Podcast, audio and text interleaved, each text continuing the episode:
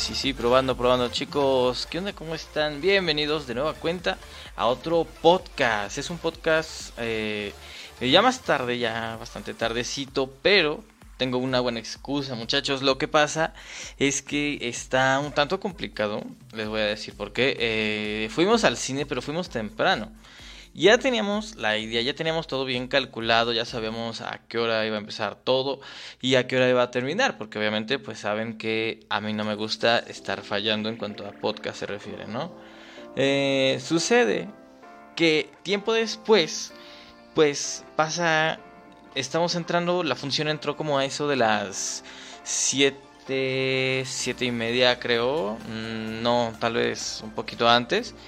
No, no es cierto, entró como a las 7, 7.30 y tantos y literalmente hasta las 8 la pusieron. Digo, yo entiendo que hay que esperar a que se llene la sala, ¿no? Pero nos aventamos literalmente 20 minutos ahí esperando y bueno, no fue como que, wow. Pero bueno, eh, esta hermosa noche de viernes, cuando es eh, las 10 con 8 de la noche del viernes 2 de abril. Muchos están de vacaciones, muchos andan de puente. Pues qué buena onda, ¿no? Digo, ya independientemente si muchas veces uno no respeta las medidas o sale o no, pues creo que incluso eso ya es parte de nuestra nueva realidad, ¿no? Pero bueno, vamos a comenzar con este podcast que está jugosito, está chismosoncito, un poco morbosoncito, ¿no? Porque han pasado varias cosas, hay varios chismes, como lo leyeron en el título, si están ahí, este, pues sí hay como que esta, esta bronca con Bob Esponja, este, más noticias que de verdad uno diría, wow, ¿por qué está sucediendo esto, no? Y bueno, ya que estamos aquí, pues como siempre es un gusto estar con ustedes, con los que vayan llegando. Digo, yo entiendo que ya es un poco tarde, pero también entiendo que estamos de vacaciones. Entonces, pues vamos a empezar con las noticias porque esto dice más o menos así, así y así. Pues bueno, como bien saben, eh, pues eh, fuente de revista The Rolling Stones, los Rolling Stones, vaya.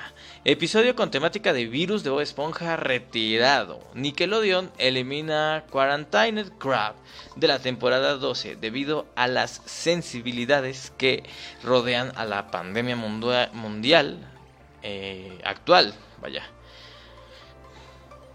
Un episodio de, con tema de virus de la serie animada de Bob Esponja en Nickelodeon se retiró a, raíz de la pandemia del COVID-19 como informa NBC News. El episodio Quarantined Crab no se emitirá debido a las sensibilidades que rodean a la pandemia mundial, dijo el vicepresidente ejecutivo de comunicaciones de Nickelodeon David Bittler a NBC News. En el episodio de la temporada 12, un inspector visita el lugar de trabajo de Bob Esponja, o sea, el crustáceo cascarudo, e informa a los trabajadores que hay una... ¿Qué? Perdón, eh, informa que hay un caso de gripe de almeja. Eh, los presentes son sometidos a cuarentena dentro del restaurante, lo que genera ansiedad y pánico. Además, de Quarantined Crab no se va a emitir un segundo episodio llamado Midlife Crustacean de la temporada 3 en el que Bob Esponja y su amigo Patricio junto al jefe de Bob Esponja, o sea, Don Cangrejo, pues salen, se puede decir que de fiesta, salen como que a hacer varias cosas con estilo, ¿no? Eh, roban su ropa interior. El episodio ha estado fuera de programación eh, desde el 2018, luego de una revisión de estándares en la que determinamos que algunos elementos de la historia no eran apropiados para los niños, dijo Bitler eh, de Paramount Plus, que recientemente han empezado a transmitir Bob Esponja junto con otros programas de Nickelodeon. No transmitirán esos dos episodios. Eh, Amazon Prime, que transmite las primeras seis temporadas, ha eliminado este episodio, que aquí en México se llama Crustáceo de Mediana Edad. Recientemente, varios artículos orientados a los niños han reexaminado y adaptado eh, sus materiales a estos tiempos, ¿no? Eh, de hecho, un poquito saliéndonos de contexto de la nota, este mes se anunciaron que seis libros del Dr. Seuss ya no se van a publicar más. Eh, debido a imágenes racistas. Justo en febrero, y eso lo comentamos aquí, Hasbro cambió el nombre de Mr. Potato Head, o sea, el señor cara de papa, a solo Potato Head, dándole un género neutro a este, a este juguete. Bueno, pues vamos por partes. Lo primero es que sí, efectivamente, si nos ponemos a pensarlo, a verlo como es, sí está un tanto fuerte que es que en el episodio este hombre don cangrejo, bueno, este cangrejo, tiene una especie de crisis de mediana edad y entonces empieza a salir con Bob Esponja y con Patricio y hacen distintas cosas que hasta cierto punto son pues no le hacen daño a nadie, ¿no? Al contrario, en, en cierto momento se pueden tomar como buenas acciones porque van a una autopista en la que están tirando basura y ellos la recogen, ¿no? Entonces hasta ahí todo bien, hasta ahí está, está pasable, ¿no? Porque es como que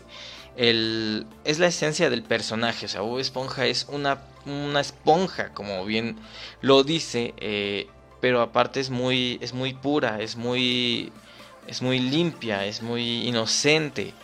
Entonces lo que pasa después es que se, se torna un tanto sombría, un tanto fuera de contexto porque empiezan a robar ropa interior, así como lo dice el, el, comunicado.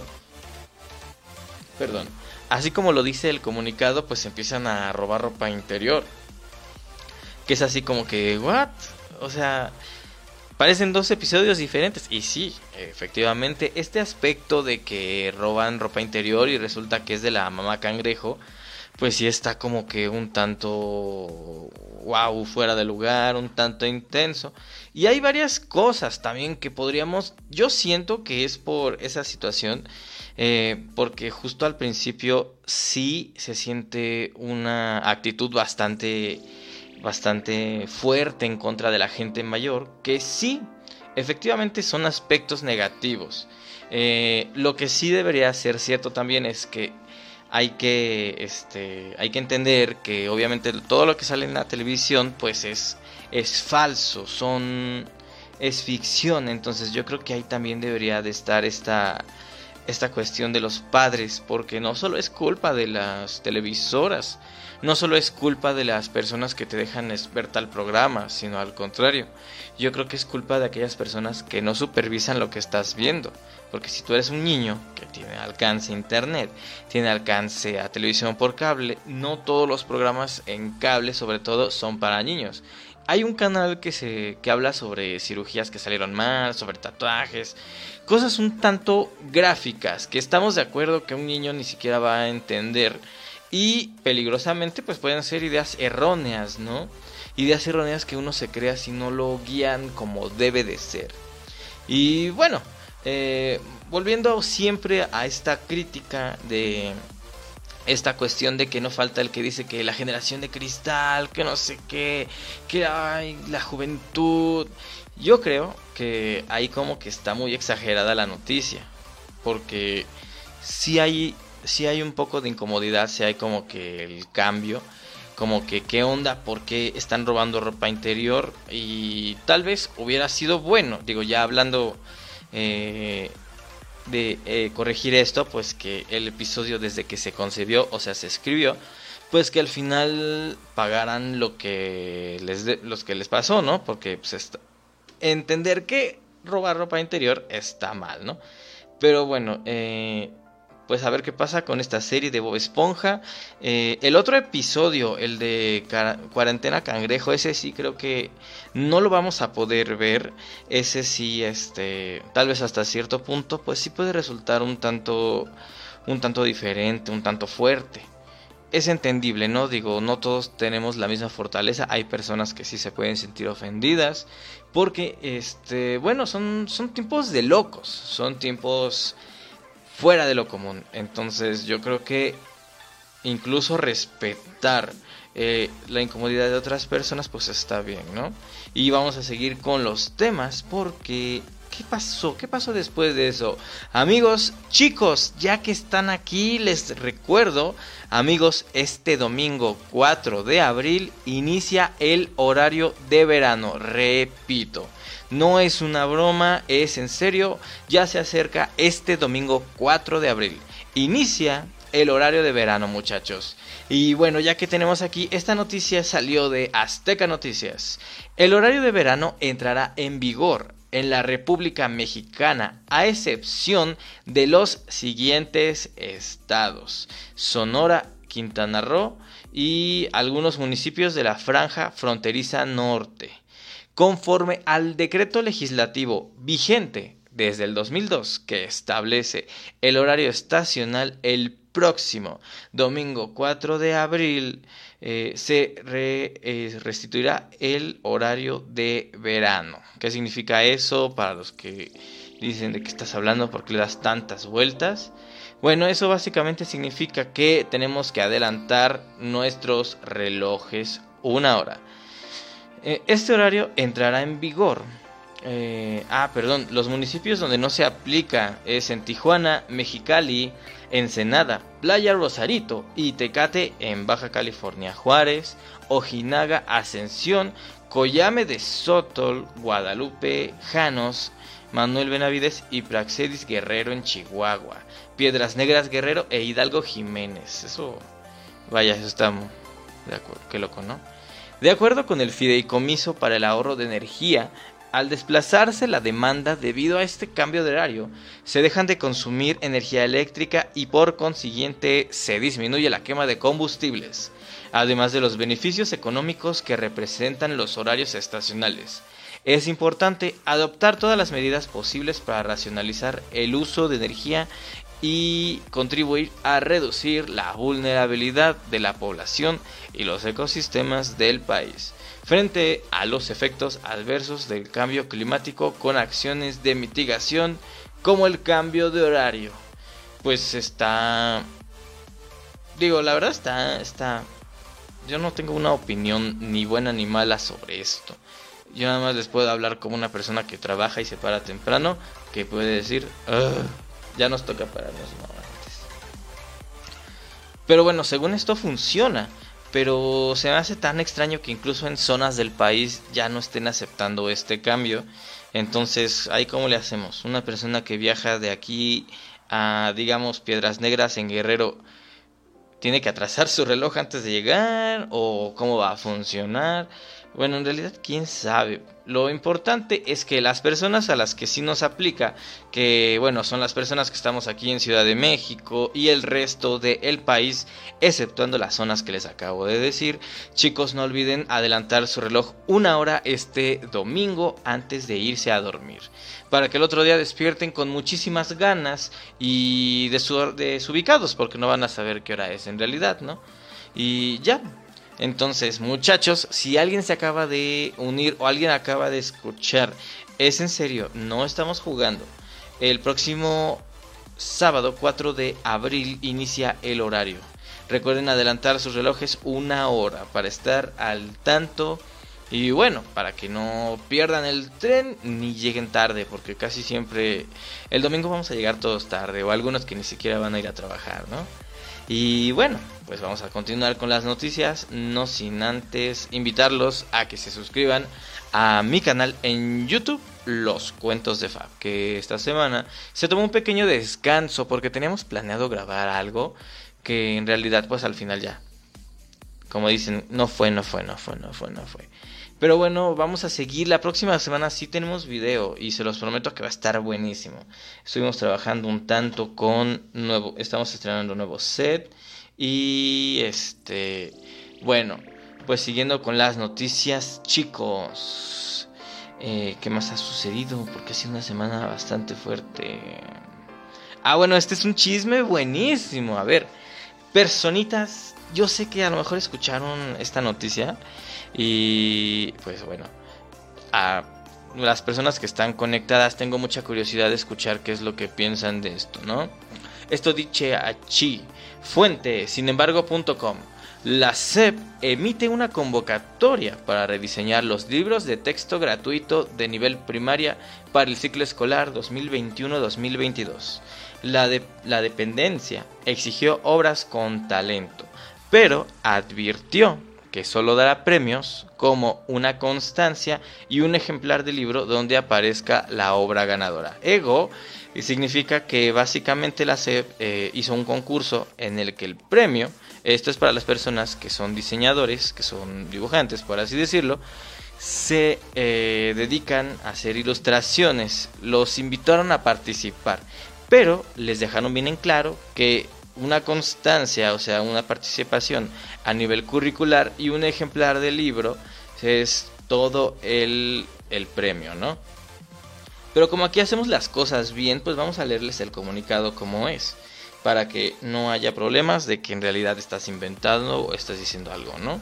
Aquí dice convocatoria a creadores visuales para el rediseño de los libros de texto gratuito. Y bueno, ahí dice de educación primaria del ciclo escolar 2021-2022. En serio, yo no entiendo esto porque son tan disque específicos pero redundantes a la vez, ¿no? Y bueno, bases.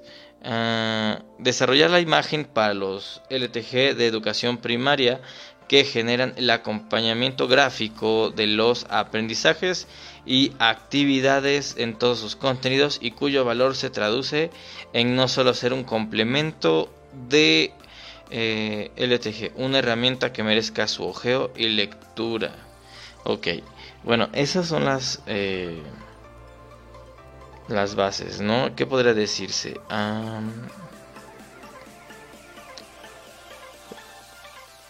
Se pretende que los ilustradores de lo LTG enriquezcan, ejemplifiquen y apoyen los contenidos de los materiales educativos. Para ello es necesario que sean congruentes con la información expuesta, muestren preferentemente a niños de edad según el grado escolar al que van dirigidas eviten estereotipos, muestren equidad de género, promuevan la multiculturalidad y la inclusión en todos los aspectos, así como el respeto a los derechos humanos y ayuden a promover la sana alimentación y un cuerpo saludable. Bueno, eso es todo lo que nos dicen. En realidad eh, nos dicen que puede ser cualquier tipo de dibujo y bueno, lo curioso no es tanto eso, lo curioso es el movimiento que se ha dado porque en realidad se ha dado eh, un movimiento bastante curioso en el que ha nacido una anticonvocatoria, ¿no? ¿Qué es esto de la anticonvocatoria? Pues básicamente eh, fue una cosa, cosa loca que yo creo que todos vimos. Eh, era una convocatoria en las que estas personas enviaban sus sus trabajos, bueno, no sus trabajos, sus sus sus dibujos, vaya. Sus dibujos pero con un sentido bastante este como se dice, bastante pues bastante fuerte, ¿no? Bastante como debe de ser, o sea, intenso, ¿no? Entonces varias, varios memes salieron en los que en realidad estaban dando a entender que pues estás regalando tu trabajo, que no debes de regalarlo. Y bueno, aquí tenemos una, este, una respuesta a lo que estábamos diciendo. Dice Flor Rodríguez, es una mentada de madre. Bueno, esa es opinión de cada uno. Yo en realidad no podría decirte porque desconozco mucho del ámbito eh, en cuanto a esto se refiere. Yo sé que el valor curricular es algo, es, es bueno, pero yo creo que en estos tiempos, pues, no se vive de valor curricular, ¿no? Y más estos chicos que a lo mejor han desarrollado sus habilidades desde muchísimo tiempo antes, que le han invertido, pues, no sé, incluso hay gente que, y esto pues no quise meterlo porque en realidad no quiero meterme en broncas de, este, de política, ¿no? Pero pues supuestamente eh, X persona, pues, mientras más la gente se enojaba, y mandaban imágenes, mandaban memes en los que en los que ponían las carátulas de los libros de primaria y los dibujos exigían que se les pagara. Pues esta persona salió a hablar más y más y empezó a decir cosas pues un tanto extrañas, ¿no? Que lejos de decir, "Oye, agarra la onda", uno se queda así como de, "Wow." ¿No? Entonces, eh, pues quién sabe, ahora sí que es el modo de cada quien. Eh, a mi parecer sí está sí estaría bueno que, no que se les quedara nada más como reconocimiento, sino pues que se les diera una paga o incluso, ¿sabes qué? Usted la hace, ahí te va, este, te falta acabar de estudiar algo, te lo vas, entra, no lo pagues, entra y estudia. Digo, somos la Secretaría de Educación Pública, ¿no? ¿Cuál es nuestra función? Educar. Entonces, si yo no te puedo dar dinero, te puedo dar algo de lo que yo me dedico. Entonces, ¿sabes qué? ¿Eres bueno? Ahí te va. Toma un curso, acaba tus estudios, haz algo mucho mejor, ¿no? Pero pues no lo dejes así, porque así como nos lo aventaron, mucha gente lo sintió como burla. De hecho, ahorita leyéndolo, pues sí, se, siente como burla, como de, ah, es que les vamos a dar un premio que va a ser eh, reconocimiento y se van a llevar su libro.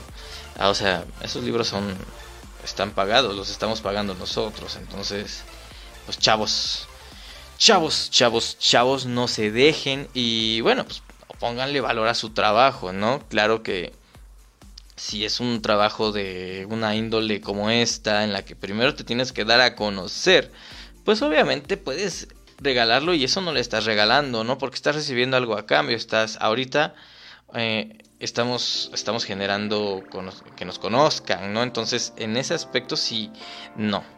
Y bueno, vamos a seguir con las noticias, muchachos. No sin antes agradecerles que estén aquí esta bellísima noche de viernes. Me fascina estar con ustedes, chicos. Y bueno, esto dice así: YouTube acaba de anunciar que retirará el botón de dislike. Durante las próximas semanas, la plataforma propiedad de Google planea probar varios diseños de interfaz y uno de ellos ya no muestra públicamente cuántos no me gusta ha obtenido un video.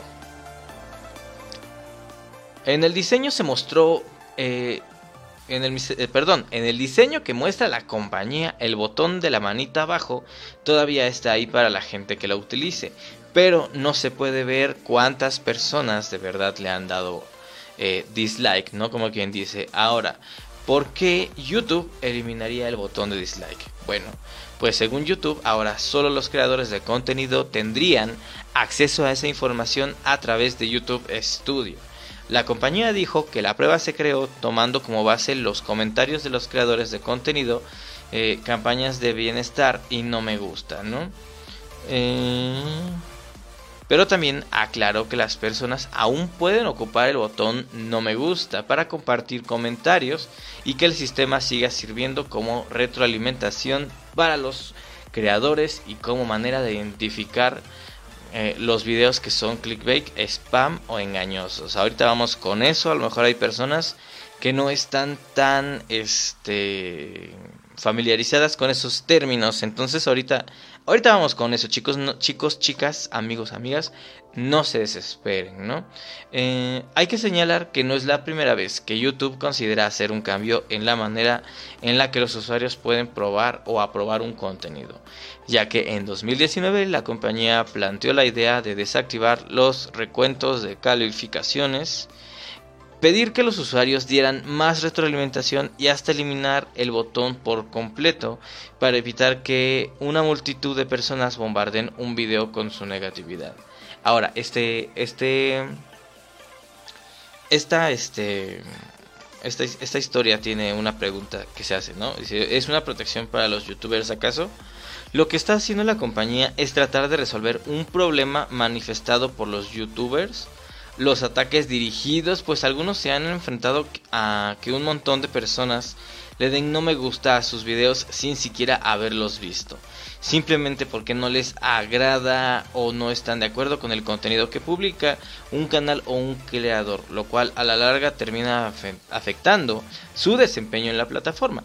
La compañía, por otro lado, anunció las pruebas en Twitter, Twitter y luego explicó con más detalles en una publicación en su foro de comunidad que el objetivo no es eliminar la capacidad de los usuarios de indicar que algo no les gusta. Además, las críticas negativas seguirán construyendo a impulsar los algoritmos de recomendación en YouTube pero se evitará que los usuarios al ver un número importante de no me gustan se unan a dar dislikes, no vaya qué cosa, solo con la intención de verlo aumentar. En el artículo YouTube También menciona que los no me gusta pueden afectar negativamente el bienestar mental de un creador y pueden motivar una campaña específica en contra de sus videos, ¿no? Eh, ¿Cuándo desaparecería el botón de dislike en YouTube? Pues al parecer esto ya está haciéndose. Pero recuerden chicos, cabe señalar que eh, es una prueba, es una prueba como tal. Solo algunas personas en algunos lugares del mundo lo están viendo. Eso puede, eso puede significar que al final pues nunca se va a ver o que tal vez simplemente pues no nos demos cuenta o no sea como nos lo están manejando. Y bueno, ¿cuál es la ¿Qué es lo que piensa uno de esto? Bueno, eh, yo, eh, yo que me dedico a esto, eh, yo que me dedico a esto ya de hace tiempo atrás, permítanme. Yo que me dedico a esto de tiempo atrás, pues sí les puedo decir que como tal, este, pues cuando estás en esto es lo que te es a lo que te atienes, ¿no? Porque los comentarios negativos siempre, siempre van a existir, siempre van a... siempre te pueden llegar, ¿no? Lo que pasa es que, este, por ahí comentaba un chico que en un canal, en un video que hizo, que supuestamente eh, se elimina el botón porque, eh, no sé si sepan ustedes, pero YouTube cada año hace su recuento de los videos, las cosas más geniales que pasaron y esto se llama el YouTube, este... Ay, se me olvidó su nombre. Eh, a ver, lo busco y se los digo, por lo mientras les digo. Entonces, eh, ya llevaban varios años en los que YouTube subía su recuento de los... Ah, YouTube Rewind, YouTube Rewind, que se sube casi por los últimos días del año, mostrando pues los nuevos contenidos, las nuevas cosas no a mucha gente le terminaba gustando porque en realidad este pues el año pasado fue un tanto odiado porque solo hablaba sobre temas de en Fortnite o cosas que ahorita pues son que son tendencia, ¿no? Y obviamente pues es justo porque si tú estás si hay algo en tendencia, obviamente quieres entrar en tendencia, quieres ser parte de no te quieres quedar ahí Ah, perdón, ahora sí. Eh, este comentario acaban de llegar. Es que tengo problemitas ahorita con la plataforma, pero se los leo, ¿no? Este, remontándonos un poquito al tema de la de los diseñadores, ¿no? Bueno, Flor Rodríguez. El, el diseño es un trabajo digno de pagarse. Muchos quieren regatear para que una, ilustración casi, casi se les regale. Cadelore Henry Ibáñez, exacto. Todo trabajo tiene su empeño y debe llevar la valoración que se merece. Pues chicos y chicas, muchísimas gracias por estar comentando. Como siempre, es un honor para mí llevarles estas noticias cada 8 días. 8 días. ¿No? Y bueno, volviendo al botón de YouTube. Pues no es como que nos afecte en realidad, ¿no? Ahora, a lo que dicen de algoritmos y todas estas cosas. Pues sí, eh, el botón de dislike solo funciona meramente como un indicador para el creador de contenido. Si tú recibes varios likes, eh, no te ayuda en nada, en realidad no te, no por eso no te recomiendan, no por eso no te, dejen de ver, sino simplemente es ilustrativo para ti. Eh, ¿En qué momento YouTube deja de, de hacerte propaganda, ¿no? En el momento en el que tu contenido deje de ser exactamente lo que la este, compañía busca, ¿no? Que en este caso, ¿qué es lo que busca? Busca que más gente esté viéndolo, busca que más gente pueda estar ahí, ¿no? Entonces, para esto, ¿qué es lo que necesitas? Pues necesitas tener, pues, un contenido amigable con todos o con la gran mayoría, ¿no? Entonces, pues, también puede ser también puede ser que esté el botón, pues, mera y simplemente para, pues, para orillar a los, a los espectadores, perdón, a comentar más, ¿no? Porque antes decías, ay, no, no me gusta, pum, dislike. Entonces, tal vez la plataforma quiere seguir aprendiendo de sus, de sus espectadores y, bueno, ver, o sea, no te gusta, pero ¿por qué no te gusta? A ver, dime y ya, ¿no? Entonces tal vez la gente comente más, tal vez digan, ¿sabes qué? Este, no me gusta esto, no me gusta el otro, yo cambiaré esto, ¿no? Entonces está bien y está mal. También, también depende de cómo lo tomemos, ¿no? Entonces, pues bueno, vamos a seguir con la información y vamos a ver qué acontece en este mundo que está loco, loco, loco, ¿no? Loquísimo. Y bueno, esta es una noticia bastante fuerte que acaba de ocurrir hace poquitito. Eh, menor de edad pierde la vida en el parque de Xcaret. Aparentemente lo succiona un filtro de agua. Bueno, el pasado 27 de marzo, el adolescente de 13 años se encontraba jugando en uno de los atractivos acuáticos del parque. Eh, bueno, Pip, porque no dicen su nombre en la noticia. Y bueno, fue succionado por unos filtros de agua. Diario The Sun. Esta noticia fue publicada el 31 de marzo del 2021, ¿no? Perdón. Eh, un adolescente de 13 años fallece en consecuencia de un accidente en el Xenses, uno de los parques del grupo Xcaret en la Riviera Maya, ¿no? El pasado 27 de marzo, y bueno, no, me, no voy a decir el nombre en realidad, pues, hay que respetar, ¿no? Se encontraba jugando en uno de los atractivos acuáticos del parque cuando fue succionado por uno de los filtros de agua, lo cual le provocó lesiones de gravedad.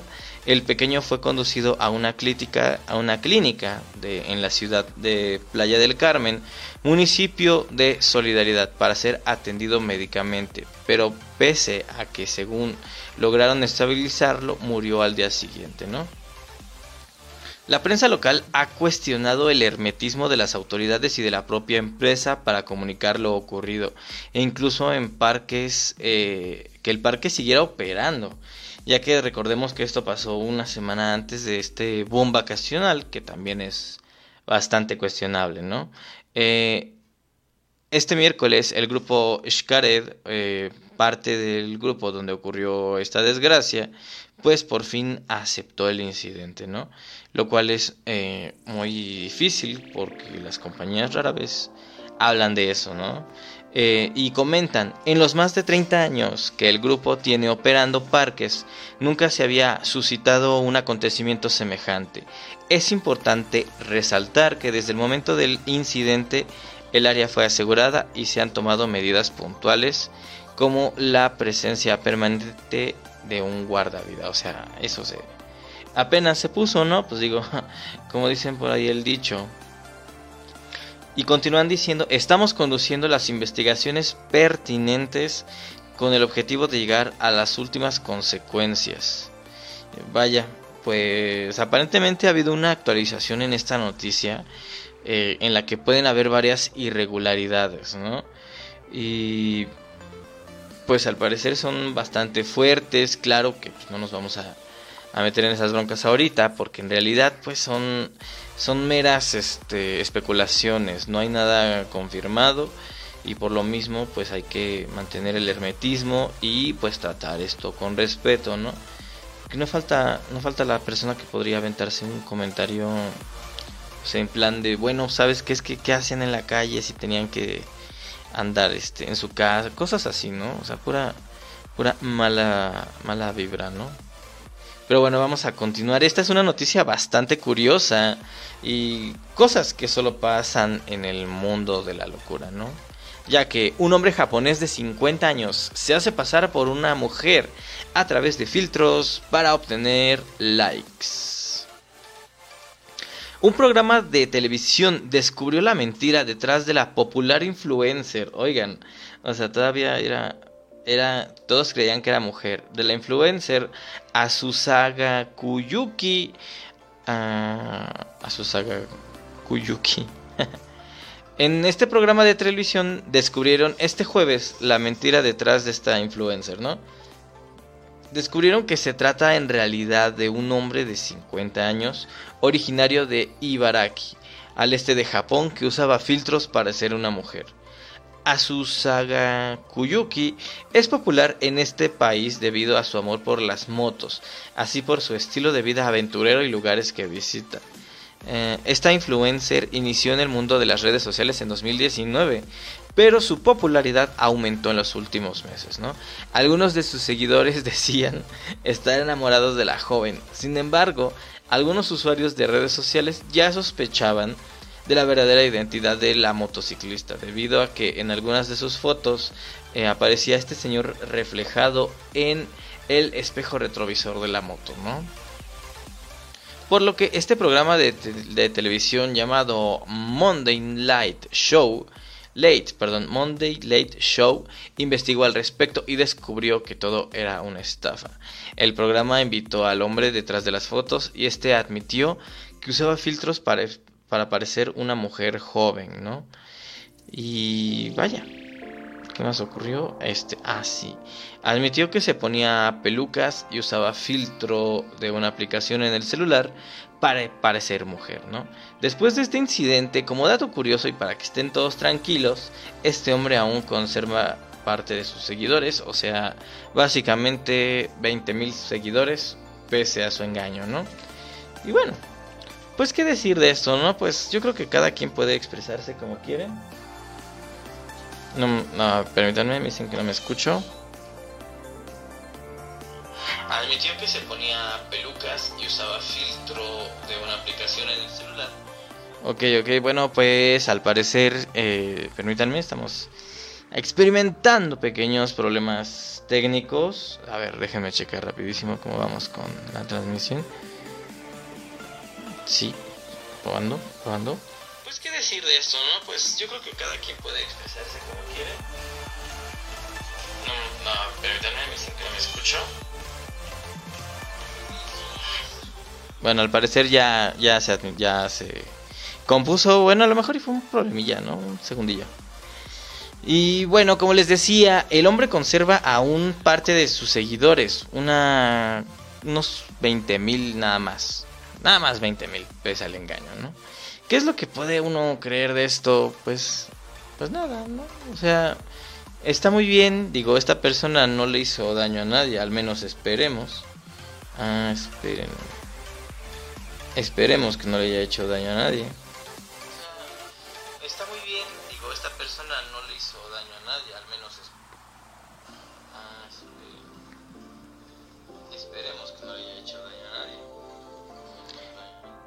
Pues sí, como les decía entonces, pues al parecer no le hizo daño a nadie, no pidió dinero, no hizo ninguna de estas cosas, aunque pues sí debe ser un poco feo despertarse y creer que te admiran y bueno, resultar que no, que están admirando a, pues, a tu versión que no eres tú, ¿no? Y y bueno, pues a lo mejor ahorita ya se dio a conocer y ya puede explotar de verdad su contenido. Porque habrá gente que sí siguiera a esta persona, bueno, pues por el atractivo visual, ¿no? Pero también debe de haber personas que lo seguían por, eh, por lo que les enseñaba, ¿no? Por el contenido que él creaba. Entonces, pues digamos que la tormenta ya pasó para este señor, ¿no? Y esperemos que muchas personas que no se muestran como son o tal vez no este, viven a base de filtros, pues eh, admitan quiénes son y pues es mejor ser uno mismo, ¿no? Uno mismo, uno mismo. Y vamos a seguir con los espectáculos, chicos, porque Godzilla vs. Kong podría salvar la industria del cine. Esto es de la, em, perdón, esto es de la del sitio Variety.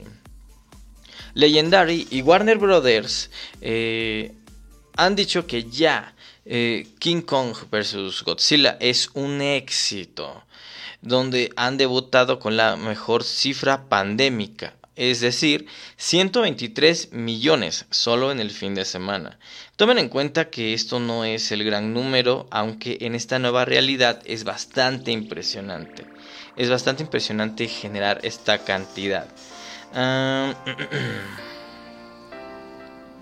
Después del peor año de la historia para la taquilla en medio de la pandemia del COVID, Godzilla vs. Kong espera devolver a Hollywood la senda para poder lanzar películas de esta magnitud sin enfrentar un desastre económico. El mashup, o sea, la unión de los monstruos de Legendary, debuta a nivel nacional este miércoles con más de 3.000 cines y más de 6.000 pantallas, un récord pandémico a medida de que más y más cines abren sus puertas. Eh, más del 94% del mercado de Estados Unidos está ahora en juego, solo pero solo el 30% de Canadá, según Warner Brothers. y ya hay más de 10.000 fiestas de vigilancia privadas reservadas también, un récord para la pandemia, dice Warner. Al mismo tiempo, muchos cines tienen la capacidad limitada, esto incluso en Los Ángeles y la ciudad de Nueva York.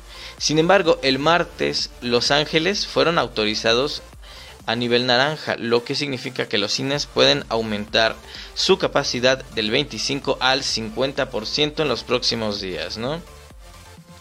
Hasta la fecha, eh, el mejor lanzamiento de tres días en realidad pandémica eh, lo tiene en América del Norte, ganándole a Wonder Woman con un total de 16.7 millones de dólares. Y esto tomando en cuenta que la película se estrenó en tiempos decembrinos, ¿no? Ah,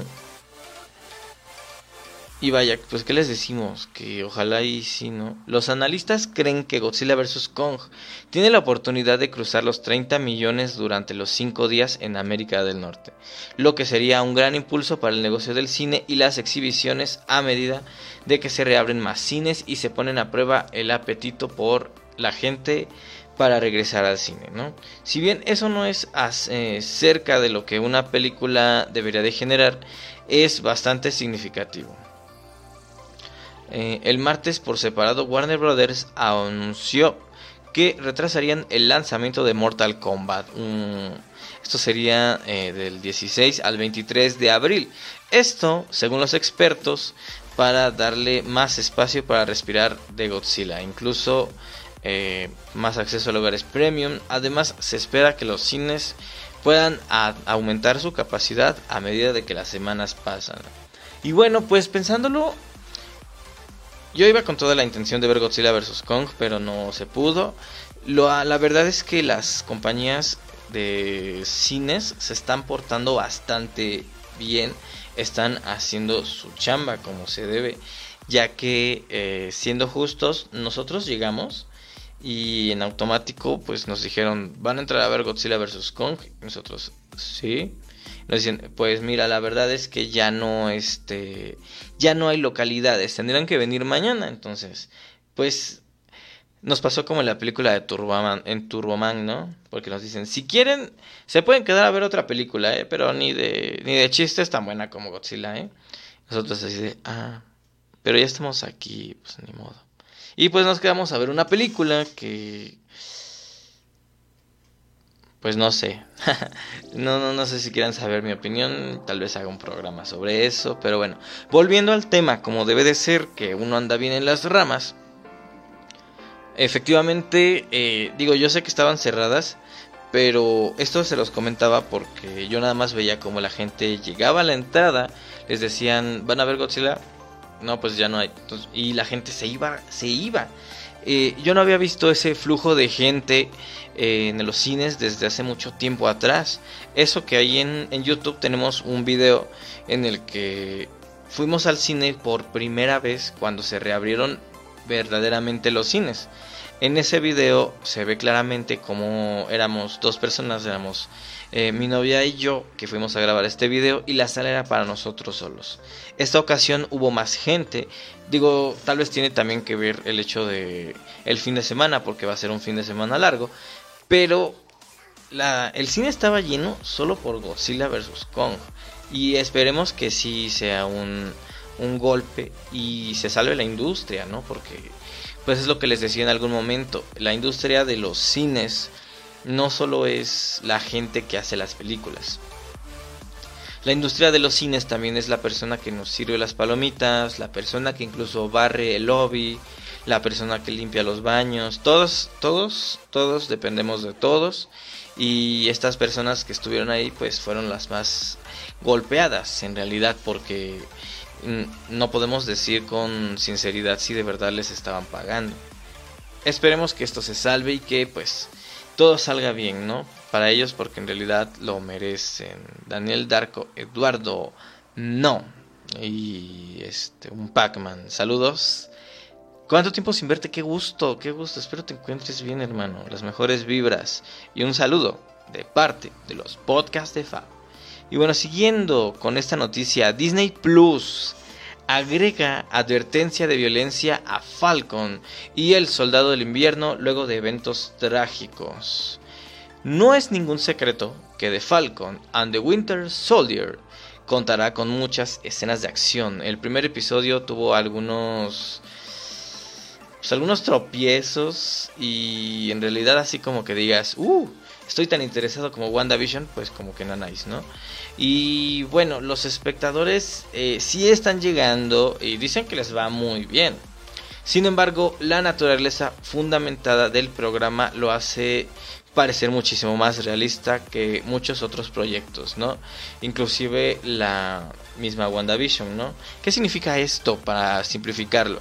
Como es una serie de soldados de acción, pues obviamente hay ciertos aspectos que tienden a llevarse que no pueden ser pues tal vez aceptables, ¿no?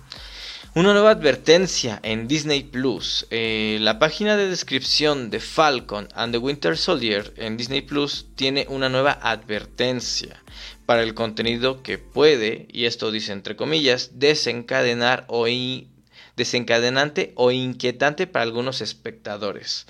Y bueno, también no es como que esté, digo, yo estoy siguiendo la serie y eso no tanto, porque en algún momento pues hay que escribir una crítica, pero no es así como que muy fuerte, ¿no? Y dice así, aunque es ficticia y está ambientada en el mundo del cómic, la serie contiene escenas violentas que pueden ser vistas como desencadenantes o inquietantes para algunos espectadores, particularmente a la luz de los eventos trágicos del mundo real.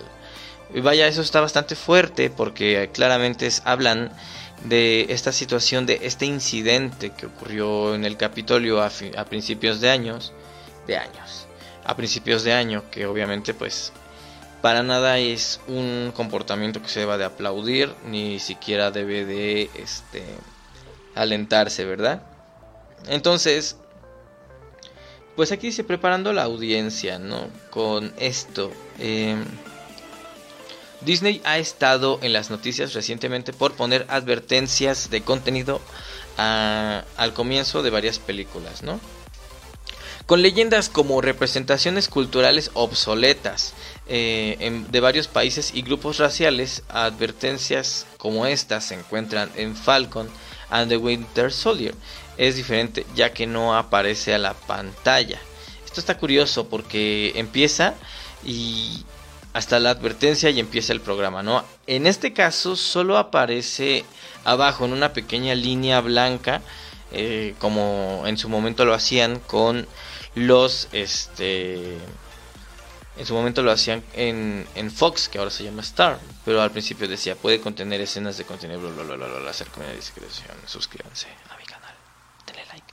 Y bueno, continuando, pues, eh, pues sí está, sí está bastante cañón, digo, volviendo a la serie, les digo la verdad, no es tan fuerte, no es como que en realidad presenten comportamientos fuertes, ¿no? Digo, Estados Unidos tiene una serie, una historia, un historial bastante fuerte de situaciones descontroladas, ¿no? Pero vaya, vamos a ser bien sinceros, o sea, Disney Plus hace su parte de la chamba diciendo que este que este programa pues tiene escenas que pueden ser violentas, ¿no? Y mientras hay montones de películas en las que en realidad eh, giran en torno a hacerle bullying a las otras personas, ¿no? Pues simplemente lo que vimos hace rato. Hay un personaje que tiene una hermana, que la hermana este, nada más lo busca para estarlo fregando. Que si tienes hongos en los pies, que si no sé qué, y dices, o sea, en eso se basa tu película, en ver quién hace más bullying Mientras acá el pobre Disney viene espantado. Ay, no, no vean mi serie.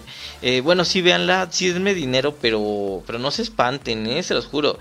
Todo es falso, todo es irreal. Y, o sea, pues coherencia, ¿no? Pero bueno, eh, también está bien, digo, ya retomando estos aspectos que decían ellos, este, tal vez sí está bien explicar que hay cosas que pues ya pasaron, que obviamente no están bien, entendemos que no están bien, pero pues sin embargo no las vamos a borrar. ¿Por qué? Porque la idea es que en realidad aprendan las siguientes generaciones que algo está mal. ¿Y cómo van a aprender si no lo pueden ver, no? Siempre lo hemos dicho en este canal, eh, en este canal y en este podcast. Siempre lo hemos dicho. La persona que no conoce su historia está condenada a repetirla. Y es pues lo que se podría decir lo que pasa ahorita, ¿no? Eh, el hecho de quitar muchas cosas, de decir, ¿sabes qué? No lo veas, porque como dice Chems, te puede dar ansiedad, ¿no? Ansiedad. Eh, está mal, aunque nos desagrade, tenemos que saber que está ahí y tenemos que saber qué es lo que puede causar, ¿no? Digamos, eh, en el caso del, Vamos a decirlo, a ver si no... Si no nos tumban el en vivo, muchachos. En el caso de estos, este, pues, tiroteos escolares, eh, pues obviamente es gente que no fue escuchada, que no fue... Exacto, Alicia Celaya, este tipo de películas fomentan la violencia entre hermanos. Muy bien dicho, exacto. Es lo que les decía, o sea, vaya, ¿por qué tener esta, esta, este, pues esta, esta cuestión de estar fregando al prójimo? ¿Por qué? Estas personas que desgraciadamente han hecho esta clase de actitudes, que han tomado esta clase de malas decisiones, pues se pudieron haber este parado, o sea, algo tan fácil como ver a una persona y saludarla, o sea, te cae mal, te lo entiendo, nada más salúdalo, buenos días y sigue tu camino. Pero ¿para qué llegar? Y sabes qué es que esto, esto, lo otro. Y, llegar a un punto en el que la otra persona eh, pues explote, ¿no? Porque esta, esta clase de situaciones solo son eso, gente explotando, gente que no pudo ser escuchada o que no pudo ser ayudada, ¿no? Entonces pues vamos a... Así, si Disney Plus está bien espantado, tiene un montón de miedo tienen miedo de que alguien por ahí diga, no, es que mi serie, esa serie está atentando en contra de la juventud y toma, la pierdan dinero, ¿no? Entonces por eso te dicen desde ahorita, es falso el programa, es falso el programa, no pasa nada. Pero bueno, vamos a seguir con las noticias y muchas gracias a los que han estado comentando. Chicos, el chat está muy activo y eso que es nuevo. Y bueno, esta noticia les va a gustar a todos, todos los fans de este grupo de permítanme, todos los fans de este grupo, todos los fans de este grupo de policías que se enfrentan a esto. Esto que dice más o menos así, en la ciudad de Nueva York, los crímenes de de índole sexual están completamente aberrados. En un grupo de no sé qué, los grupos bueno, pésimo, no me acuerdo de eso, ¿no? Permítanme, creo que estamos teniendo de nuevo problemitas.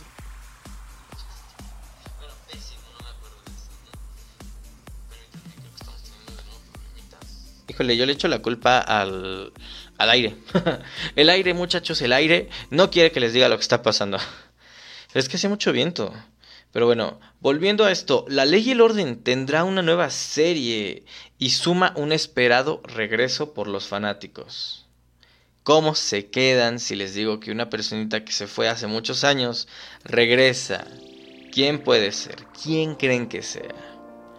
Bueno, pues en el universo de la ley y el orden se expande una vez más, esta vez con una nueva serie titulada La ley y el orden, crimen organizado.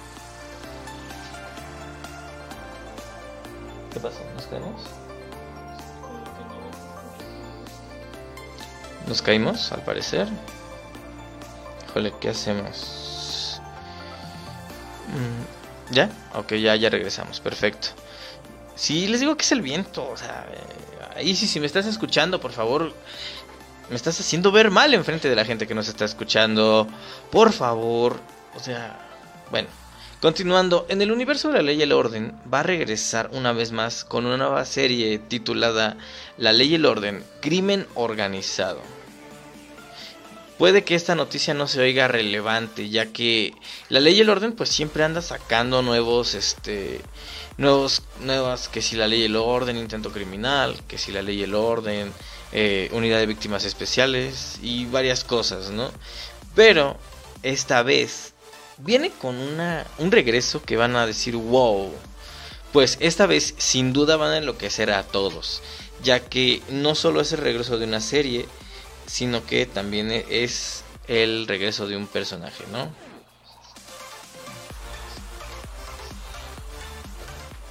Se trata ni más ni menos que de Christopher Meloni, alias el oficial Elliot Stabler.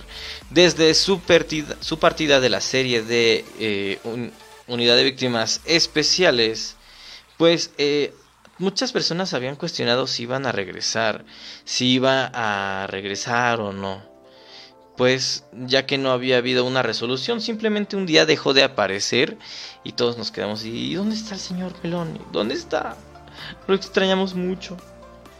Y bueno, eh, para celebrar esta noticia, el propio Meloni compartió en su cuenta de Twitter un pequeño teaser, o sea, un pequeño adelanto de lo que va a ser la nueva serie de La Ley y el Orden llamada La Ley y el Orden, Crimen Organizado.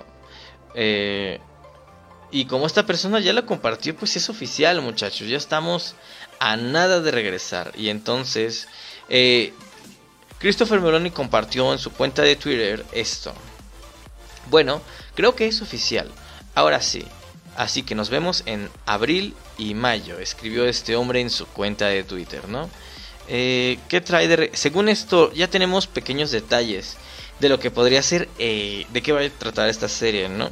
Eh, el nuevo spin-off que trae de regreso a Stabler a la policía para enfrentarse al crimen organizado después de una pérdida misteriosa, pero devastadora. Sin embargo, ha estado alejado de la policía durante unos 10 años y algunas cosas han cambiado, por lo que Stabler tendrá que adaptarse a esos cambios y trabajar dentro de un sistema de justicia penal que está, está, lidiando con su propio momento de ajuste de cuentas.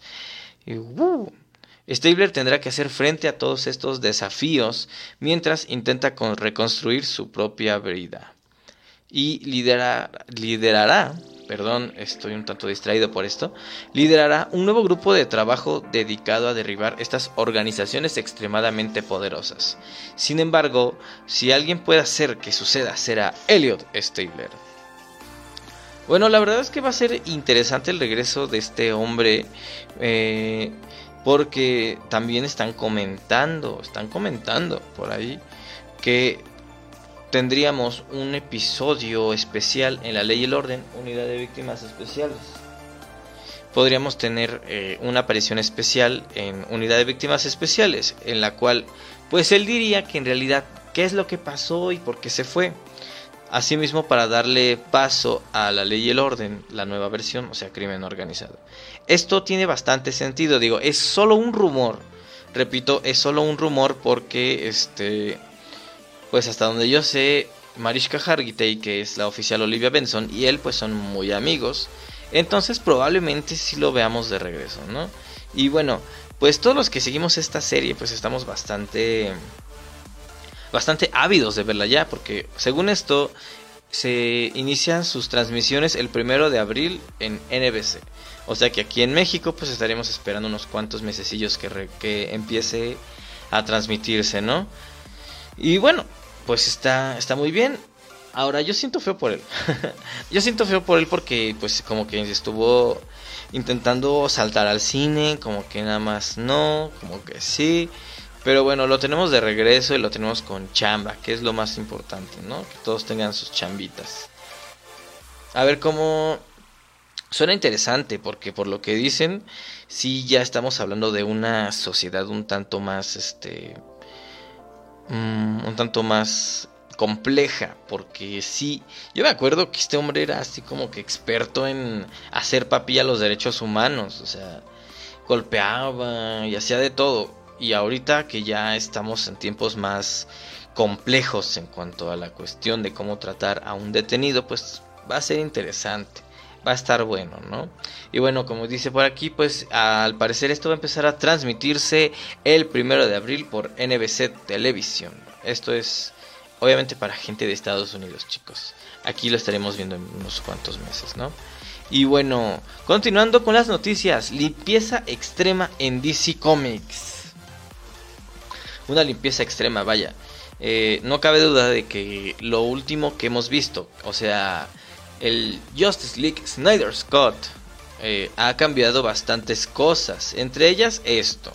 Porque pues Warner ha decidido empezar a poner un poco en orden toda su lista de proyectos DC, pero ahora ha sido para dar malas noticias, ya que el estudio ha confirmado cancelaciones masivas, como The Trench, o sea, un proyecto en solitario de Aquaman.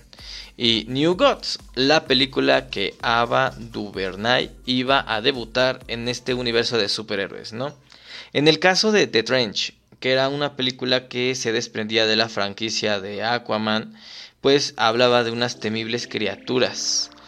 Eh, estaba protagonizada por Jason Momoa y dejaba abierta la puerta para proyectos más adelante ya que mucha gente tenía interés en saber qué pasaría esto, ¿no?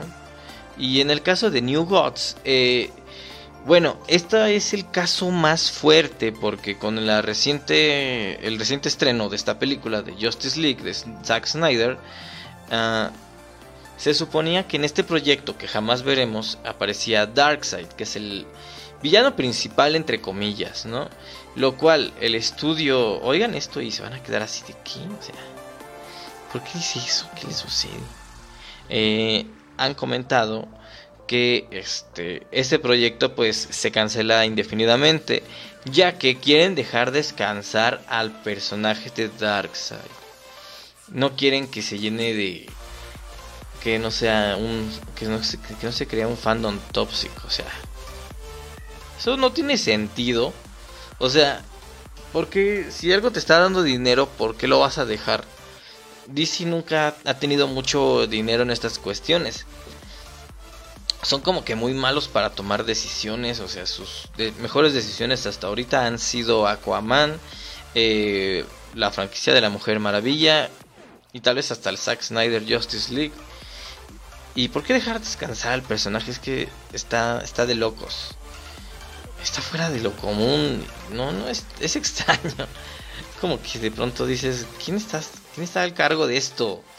Pero ya sabemos la respuesta, muchachos. El señorito Walter Hamada, ¿no? Y bueno, chicos, continuando con las noticias y los chismes, la reunión de Friends para HBO Max finalmente fija la fecha de producción.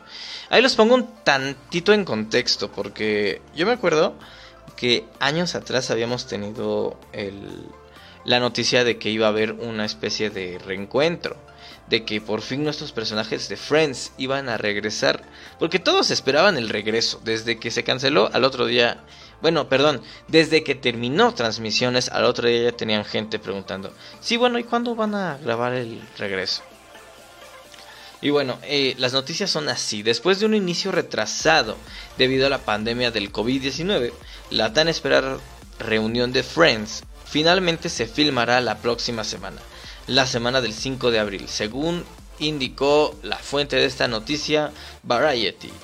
Jennifer Aniston, Courtney Cox, David Schwimmer, Lisa Kudrow, Matt LeBlanc y Matthew Perry se reunirán en un estudio de sonido de Warner Brothers para el especial de HBO Max. Ya que HBO Max se negó a confirmar o a desmentir esta noticia, pues ah, fueron con otra persona, ¿no?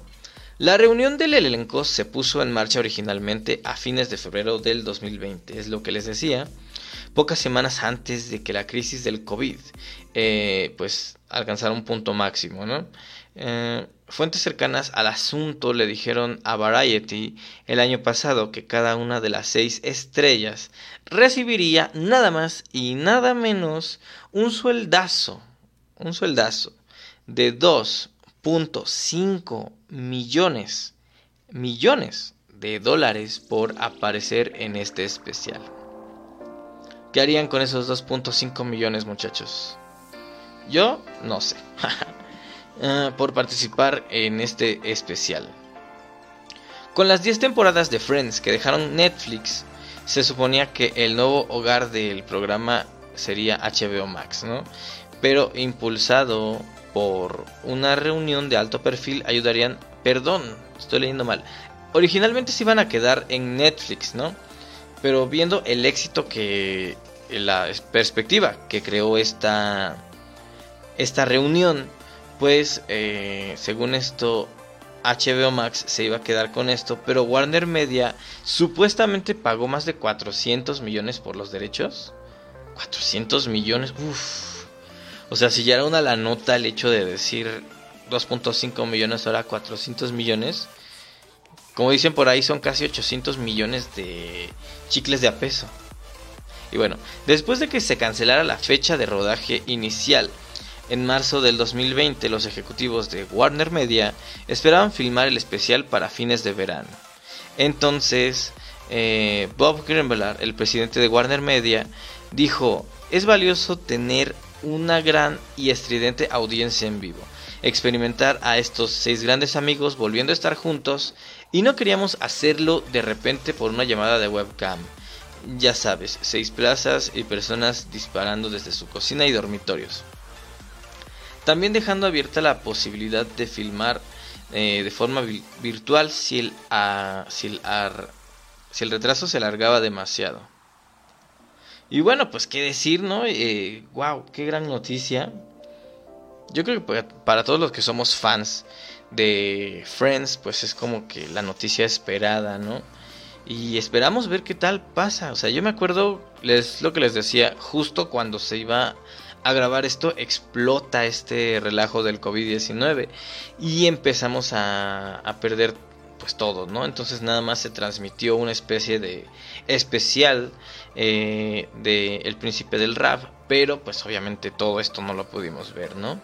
No lo pudimos ver porque HBO Max no estaba disponible aquí y sigue sin estarlo, ¿eh? Hasta julio, entonces quien me diga que lo vio y es de México, ¿cómo lo hiciste muchacho? ¿Cómo lo hiciste? Bueno. y bueno chicos, esta semana no va a haber este no va a haber historia de terror, ¿por qué? Pues porque aquí en los podcasts de Fab, pues eh, creemos eh, en, la, en el respeto a todas las religiones, ¿no? Entonces, sabemos que esta es una fecha pues un tanto sensible para ciertas personas con ciertas creencias, ¿no? Entonces, esta semana no va a haber historia de terror, pero la siguiente los espero con una historia bastante genial. Y por lo pronto, chicos, muchísimas gracias por haber estado aquí conmigo, muchachos. Como siempre es un honor, un saludo a todos los que comentaron, un saludo a todos los que likearon, compartieron y escucharon, incluso gracias a mi equipo de staff que me avisaban cuando se caía esto, ¿no? Prometo que ya no se nos va a caer, prometo que ya no vamos a tener esa, clase de problemas, ¿no? Y bueno, no los espero mañana para un nuevo video, pero sí los espero dentro de 8 días para un podcast. ¿Por qué? Porque estos son los podcasts. Pero no, no es cualquier podcast, es el podcast. Son los podcasts. Los podcasts de Fab.